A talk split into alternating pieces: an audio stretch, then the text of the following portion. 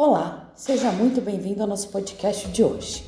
Nesse acidente, vamos falar sobre a explosão que ocorreu na plataforma da Petrobras de número 36. No dia 15 de março de 2001, o rompimento de um tanque de drenagem de emergência danificou um monte de componente que havia na plataforma chamada de P36. Essa plataforma ela ficava alocada em Roncador, na Bacia de Campos, no estado do Rio de Janeiro, distante aproximadamente 130 quilômetros da costa do estado. Esse rompimento provocou um vazamento de gás e aí gerou uma explosão que é considerada na maior plataforma submersa de produção de petróleo do mundo.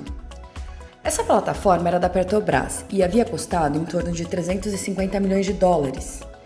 A plataforma tinha a função né, de ser um instrumento importante para a extrapolação de petróleo na nossa costa e também de ser um ícone da importância e do tamanho da empresa Petrobras tinha uma produção de aproximadamente 184 mil barris de petróleo por dia, então era uma produção bem grande. Essa construção ela exigiu técnicas que eram inéditas se a gente pensar em engenharia e foi realizada em algumas etapas e locais distintos. Inicialmente, a construção ocorreu é, pelo início no casco e foi na Itália em 1995 e o restante da construção e sua finalização já foi no Canadá em 2000 início de 2000. E em 2000 mesmo a plataforma começou as suas operações. Mas como aconteceu esse acidente? Ah, o que se tem relato é que durante a madrugada do dia 15 de março de 2001 ocorreram explosões em uma das colunas da plataforma. A primeira explosão foi meia-noite 22 e a segunda explosão foi à meia-noite 39.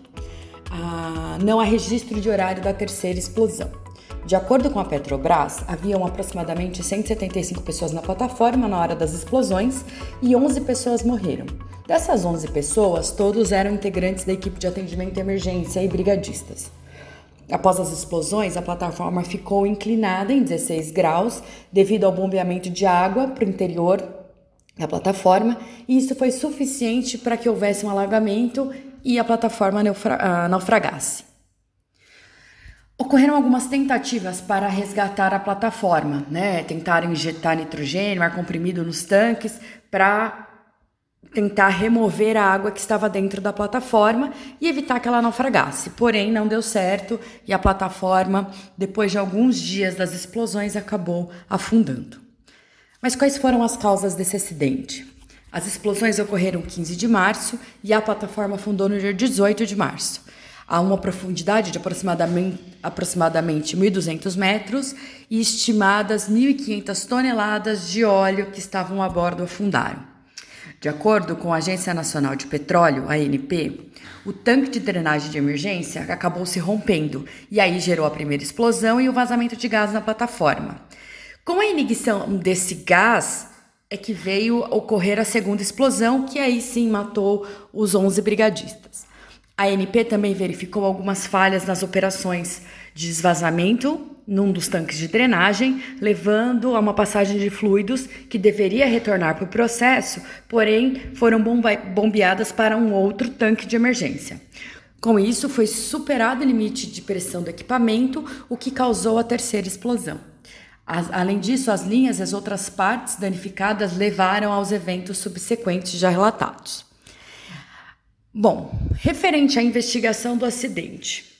A análise foi efetuada pela Comissão de Investigação da ANP e constatou diversas deficiências. Então, alguma delas, no sistema de gestão operacional das atividades marítimas de petróleo e gás natural na Petrobras, na condução das atividades específicas na plataforma, caracterizadas por não conformidades quanto aos procedimentos irregulares de operação e manutenção da plataforma. Além disso, os planos de contingência para acidentes de grande proporção e os esquemas aí para resposta de atendimento e emergência que envolvia grande risco foram imediatamente aprimorados. Da mesma forma, houve a revisão de critérios em projetos de engenharia para unidades flutuantes de produção a fim de assegurar maior proteção intrínseca. A conclusão que nós temos: o acidente foi causado por uma série de fatores que isoladamente não seria suficiente para determiná-lo. Porém, a junção de vários fatores inadequados geraram esse acidente.